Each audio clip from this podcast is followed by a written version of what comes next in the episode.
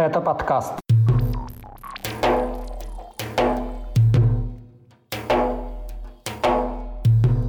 Реакция чеченцев на слова Папы Римского, съезда в Европе сторонников независимости Ичкерии, создание кадыровского отряда батл-хаджинцев, задержание военного из Северной Осетии за двойное убийство на оккупированной территории, гибель в Украине осужденного из Краснодарского края, чиновники Юга России в санкционном списке Великобритании и снятие с розыска Интерпола чеченской беженки Амины Герихановой. Об этом и не только в 108-м выпуске подкаста «Кавказ. Реалии». Его проведу я, Иван Мартыненко. Привет!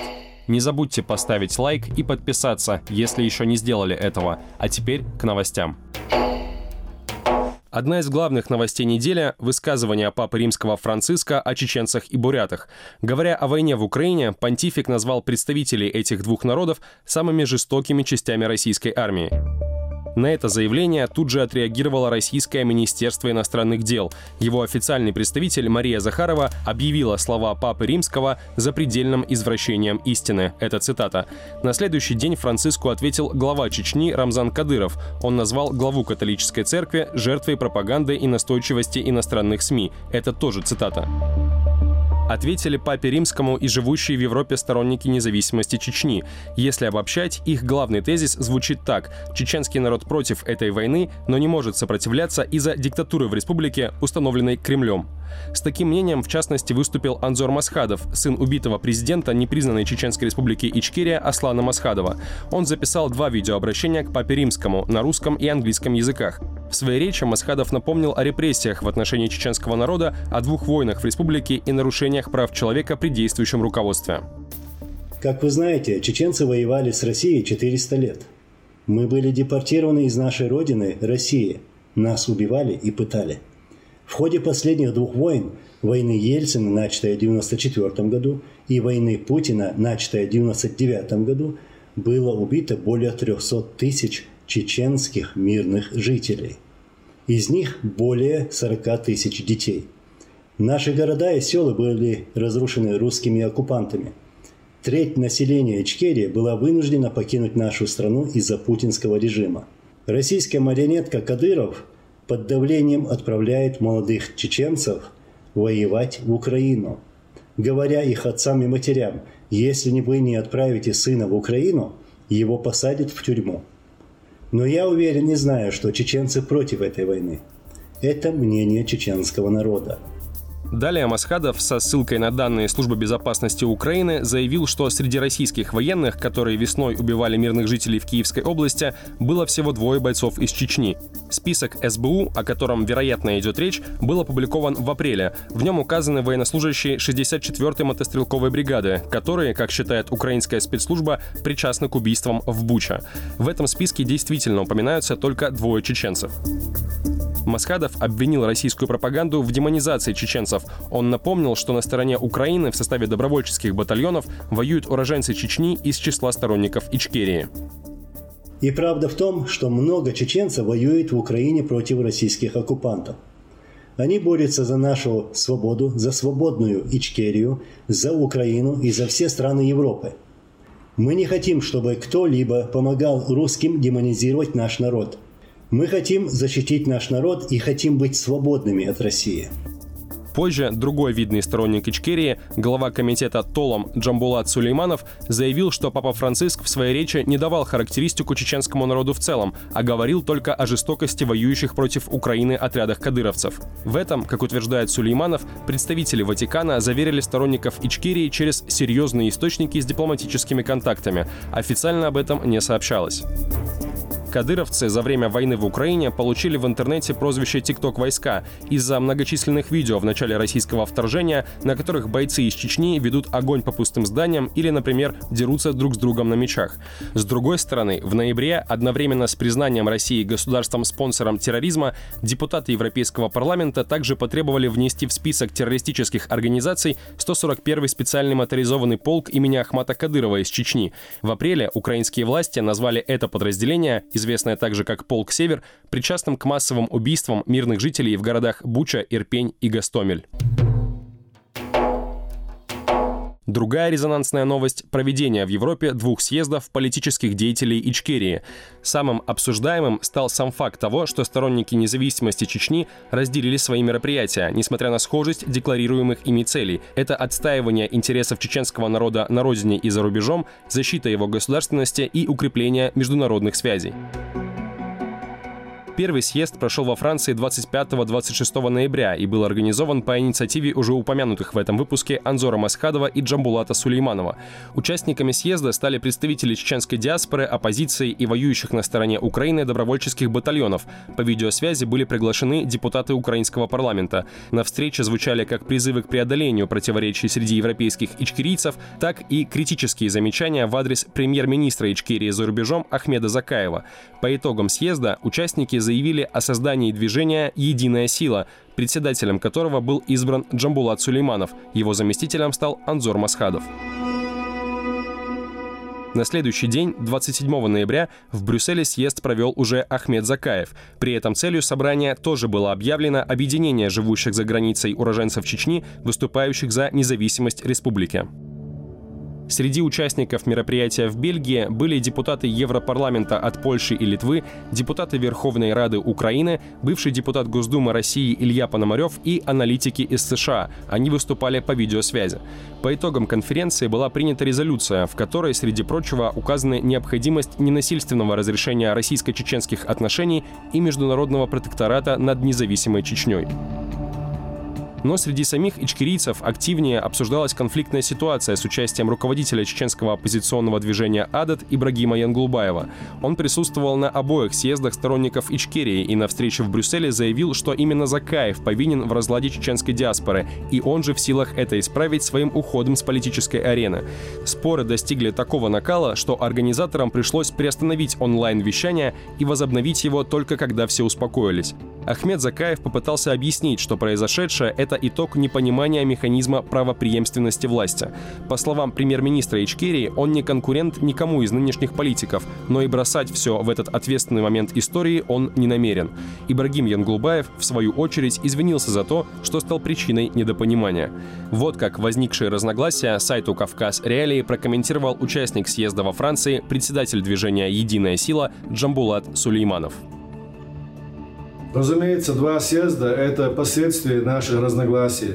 Разногласия не последних двух десятилетий, а разногласия, которые восходят к середине 90-х и отсутствию единой концепции государственного строительства. И мы сегодня предложили чеченскому народу не оглядываться больше в прошлое, где есть очень большой клубок противоречий, а смотреть будущее. Для этого мы создали Национальный совет и предложили концепцию дальнейшего развития. Скачивайте приложение «Кавказ Реалии», чтобы оставаться на связи в условиях военной цензуры в России. Ссылки на приложение вы найдете в описании к этому выпуску подкаста. В Чечне проходит военную подготовку ингушский отряд, состоящий из представителей религиозного братства баталхаджинцев. В так называемом университете спецназа в Гудермесе тренируется 31 человек, сообщило издание Newstracker. По данным журналистов, возглавляет группу, находящуюся в федеральном розыске по обвинению в покушении на убийство Абубакар Аушев. До этого, еще в середине ноября, капитан чеченской полиции Элбек Албастов показал в своем инстаграме снятое на полигоне видео и заявил о 40 прибывших из Ингушетии добровольцах, которые, как он выразился, рвутся в бой. На записи мужчины в камуфляже маршируют по плацу и выкрикивают принятые среди кадыровцев лозунги. Одновременно с этим в Инстаграме была зарегистрирована страница спецназа «Бобр Ахмат». Это аббревиатура баталхаджинского отряда быстрого реагирования. Авторы аккаунта публикуют видео с подготовок предположительно на военной базе в Гудермесе. На кадрах показаны шевроны отряда и надпись на них «Свобода или рай». Первая публикация в аккаунте появилась 14 ноября. С тех пор в нем неоднократно выставляли фотографии Рамзана Кадырова, называя его шефом. Среди предполагаемых участников отряда баталхаджинцев есть Ахмед Белхароев. Вероятно, речь идет о том самом Ахмеде Белхароеве, который участвовал в записи видеообращения главы Чечни в поддержку баталхаджинцев. В нем Кадыров представил Ахмеда Белхароева как подполковника полиции, работающего и живущего в Чечне. МВД по Чечне и университет спецназа не комментируют подготовку батлхаджинцев. При этом источники СМИ в Гудермесе подтверждают, что там действительно завершает подготовку команда примерно из 30 жителей Ингушетии. Этот отряд якобы почти не контактирует с другими так называемыми добровольцами, которых рекрутируют по всей России и отправляют на войну против Украины. В братство баталхаджинцев, как пишет сайт «Кавказ Реалии», входит около 20 тысяч человек. Они считают себя последователями ингушского шейха Баталхаджи Белхароева. В Ингушетии баталхаджинцы занимают серьезные позиции в политике и бизнесе. Семья Белхароевых известна дружескими связями с руководством Чечни. При этом сами баталхаджинцы заявляют о преследовании со стороны российских властей. Ранее в ноябре один из их лидеров, Якуб Белхароев, был приговорен к 9 годам лишения свободы по обвинениям в растрате бюджетных средств, незаконном хранении хранении оружия и боеприпасов. Военнослужащий российской армии из Северной Осетии может быть причастен к убийству двух мирных жителей оккупированного села Новомихайловка в Запорожской области Украины. Об этом со ссылкой на свои источники сообщил новостной телеграм-канал «Астра». Позднее информацию подтвердила связанная с российскими правоохранительными органами журналистка Алина Джикаева. Согласно опубликованным данным, убийство произошло 23 ноября. Российские военные ночью забрали из дома, вывезли в лесополосу и застрелили 40-летнего Сергея Голубенко и 32-летнего Николая Хомникова. По подозрению в убийстве задержан рядовой Батрас Сланов. Он якобы дал признательные показания, после чего был помещен в изолятор в оккупированном поселке Черниговка, утверждают источники журналистов. Сланов служил водителем в 503-м гвардейском мотострелковом полку из Северной Осетии. На сайте оккупационной администрации Запорожской области о задержании российского военного из-за убийства мирных жителей не сообщается. Редакция «Кавказ Реалии» направила вопрос о Сланове представителю добровольческих батальонов из Северной Осетии. Там ответили, что не знают такого бойца. Согласно информации СМИ, ранее Батрас Сланов был несколько раз судим за управление автомобилем в состоянии алкогольного опьянения. За последнее время это не первый случай, когда военных из Северной Осетии заподозрили в преступлениях во время вторжения в Украину. Например, 16 ноября на оккупированной территории с наркотиками задержали бывшего полицейского из Владикавказа Вадима Техова, который был осужден за убийство. Техов должен был находиться в колонии до 2035 года, однако, по данным правозащитного проекта «Агора», в сентябре 2022 года он записался в российскую ЧВК Вагнера, которая вербует заключенных на войну. Ситуацию с отправкой осужденных на фронт комментирует комментирует осетинский журналист Руслан Тотров.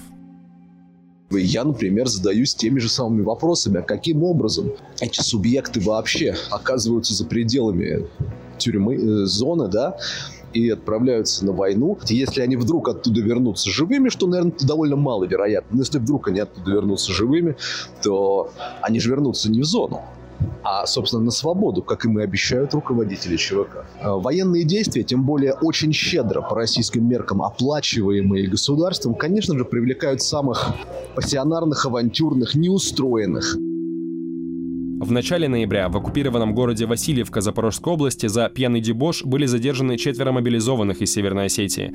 Они, по данным телеграм-канала «База», зарезали коров, выгнали из дома хозяина и ранили сержанта российской армии. Эту информацию частично подтвердил глава Северной Осетии Сергей Меняйло. Он пообещал, что виновные понесут наказание. Редакция «Кавказ Реалии» многократно сообщала об отправке на фронт осужденных уроженцев Северного Кавказа и Юга России. По нашим данным, только из Ставропольского края на войну отправили не менее 300 заключенных. По данным правозащитного проекта «ГУЛАГу нет», в семейно-исправительных учреждениях Ростовской области в ЧВК Вагнера могли быть завербованы до 3000 человек. 30 ноября могила одного из убитых в Украине осужденных была обнаружена в Краснодарском крае. Речь идет о Вадиме Федоринове, который был осужден на 12 лет колонии по обвинению в сбытии наркотиков. Его срок заканчивался в 2028 году. На каком основании заключенного отпустили из исправительного учреждения, неясно. Захоронение Федоринова нашел и сфотографировал краснодарский активист Виталий Ватановский. Согласно указанию на табличке, осужденный погиб 2 ноября. На его могиле оставили венок от местных властей с надписью «Защитнику Отечества». Великобритания ввела новые санкции в отношении российских чиновников, которые, по версии Лондона, причастны к принудительной мобилизации и поощрению наемничества. В списке, в числе прочих, оказались чиновники и главы регионов Юга России и Северного Кавказа. Это глава Ингушетии Махмуд Али Калиматов, глава Дагестана Сергей Меликов, глава Калмыкии Бату Хасиков, губернаторы Ростовской области и Краснодарского края Василий Голубев и Вениамин Кондратьев. Также в санкционный список попали руководитель избирательной комиссии Ростовской области, начальник регионального управления ФСИН и местный военный комиссар. Ранее из-за войны в Украине Великобритания ввела ограничения в отношении губернаторов Ставропольского края и Волгоградской области Владимира Владимирова и Андрея Бочарова. Еще в 2020 году Лондон распространил санкции на Сергея Меняйла, который позднее стал главой Северной Осетии. Его британские власти считают одним из ответственных за отравление оппозиционера Алексея Навального. Глава Чечни Рамзан Кадыров попал под санкции Великобритании еще раньше из-за нарушений прав человека в республике. Таким образом, из всех глав регионов Юга России и Северного Кавказа британские ограничения на данный момент не распространяются только на руководителей Карачаево-Черкесии, Кабардино-Балкарии и Астраханской Луганской области. В заключение, последние новости о судьбах чеченских беженцев, которые были задержаны в странах Евросоюза после начала полномасштабной войны в Украине. 30 ноября стало известно, что Интерпол снял с розыска Амину Гириханову, которую вместе с малолетним сыном еще весной задержали в Румынии. Через несколько месяцев ареста беженка получила убежище в этой стране, но ее карточка оставалась в базе Интерпола, что мешало Гирихановой воссоединиться с сыном. Розыск, который и стал причиной ее задержания в Румынии, велся по запросу России. Об удалении данных Амины Гирихановой из базы Интерпола сообщила базирующаяся в Европе Чеченская правозащитная ассоциация «Вайфонд», которая помогала беженке. Тем временем, жена одного из арестованных в Хорватии уроженцев Чечни заявила редакции «Кавказ Реалии» об отсутствии медицинской помощи и правовой защиты для ее мужа, который более месяца находится в депортационной тюрьме в Загребе. Ранее его семья проживала в одной из стран Ближнего Востока, где уроженец Чечни получил официальное религиозное образование. Каких-либо обвинений в террористической или экстремистской деятельности ни в России, ни в новой стране проживания в отношении него не выдвигалось, утверждает жена арестованного, попросившая не раскрывать Хорватию имя. Как рассказала собеседница, они с семьей приехали в Хорватию 14 октября, и прямо на границе у нее начались роды. Через неделю после рождения сына, 21 октября, мужа собеседницы забрали в депортационную тюрьму. 25 ноября состоялся суд о продлении ему ареста. В начале ноября в Хорватии были задержаны около 50 уроженцев Чечни. В настоящее время они находятся под арестом. Еще двоих чеченцев позднее задержали в Австрии. Сообщалось, что они уехали из России из-за мобилизации. Несмотря на это, беженцев тоже поместили в депортационную тюрьму. На этом у меня все. Поставьте лайк, если дослушали до конца. Это был 108 выпуск еженедельного подкаста «Кавказ. Реалии». Его провел я, Иван Мартыненко. Пока.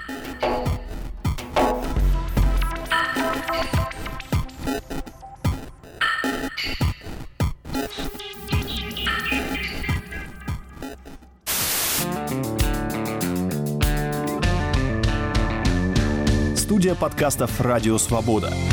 Человек имеет право. Время свободы. Американские вопросы. Кавказ подкаст. Атлас мира. Цитаты свободы. Скучно не будет. Слушай на всех подкаст-платформах. Просто надень наушники. Подкасты «Радио Свобода».